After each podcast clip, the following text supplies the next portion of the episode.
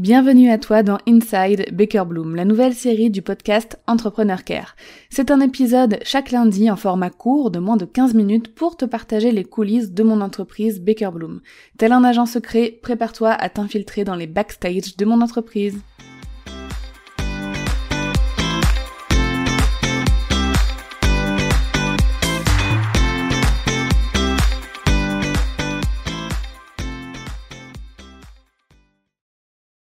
Dans la croissance d'un business, il y a plusieurs problématiques qui se posent pour un chef d'entreprise, dont celle de se sentir parfois déconnecté de son business. Déjà, première chose, il y a le fait de rester dans sa zone de génie, hein, qui peut aider à rester connecté, ça on en parle dans l'épisode Inside Baker Bloom numéro 54.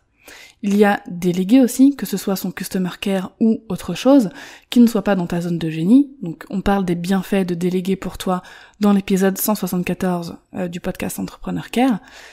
Et il y a aussi le fait que même si tu délègues, euh, il faut quand même garder un pied bien sûr aux côtés de son client et de son audience pour y rester connecté de temps en temps et pour rester alerte sur leurs besoins. Mais la pire des choses, l'élément qui fait qu'on n'arrive pas à prendre du recul, qu'on finit par prendre de mauvaises décisions, qui fait qu'on se sent qu'on se sent justement déconnecté de tu vois de l'essence de notre entreprise, pour moi, après plus de 4 ans d'expérience là, en tant qu'entrepreneur, c'est le manque de repos le fait de trop travailler, d'être toujours dans l'action, dans le faire, dans le j'exécute des tâches, euh, d'utiliser notre cerveau sans cesse pour le faire, faire, faire et refaire, gérer les urgences, traiter un problème, créer du contenu, exécuter une prestation client, tout ça à la chaîne, quoi, tout ça sans repos, tous les jours, toute la semaine, et le week-end, ne pas prendre de vrai repos parce que il faut enchaîner le ménage, la machine à laver, les courses, les enfants, euh, être fatigué sans arrêt, le soir être trop KO pour faire un loisir ou pour euh, vraiment que notre cerveau soit déconnecté. Pire encore, des entrepreneurs qui vont bosser le soir et le week-end. Tu vois cet état dont je te parle? Eh ben on passe tous par là à un moment donné, je pense. J'étais dans cet état en 2022.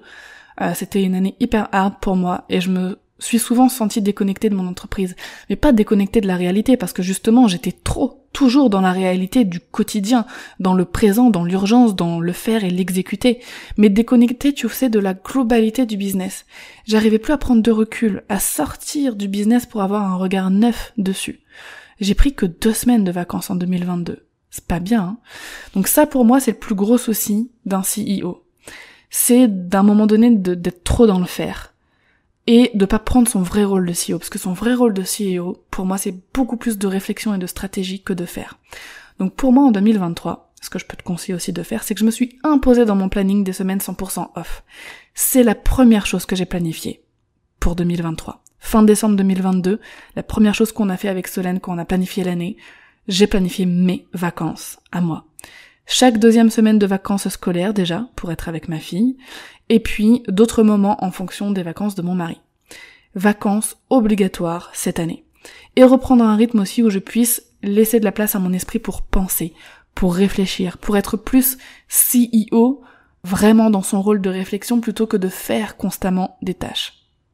Donc mon conseil, travaille dans ta zone de génie, délègue ce qui doit être délégué, prends soin de toi, ton repos, ton épanouissement, faire d'autres choses que ton boulot, tu n'es pas ton business. D'ailleurs, une question que m'a posée un jour mon amie Aline Bartoli qui m'a fait beaucoup réfléchir, c'est qu'est-ce que tu es sans ton business?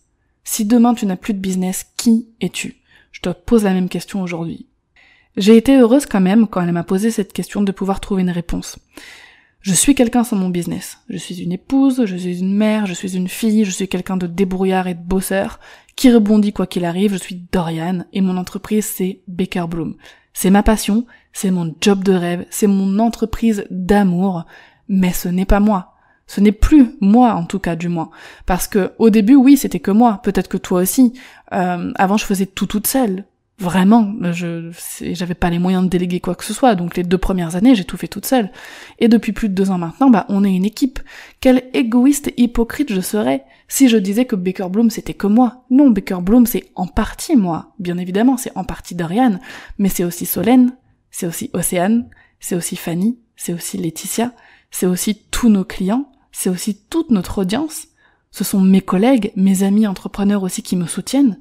Et Baker Bloom, c'est tout ce monde-là en fait aujourd'hui. Bon, j'espère que ce rapide épisode aura pu générer chez toi une petite réflexion. Et vraiment, je le répète, prends bien soin de toi, repose-toi pour mieux te connecter de la bonne façon à ton business.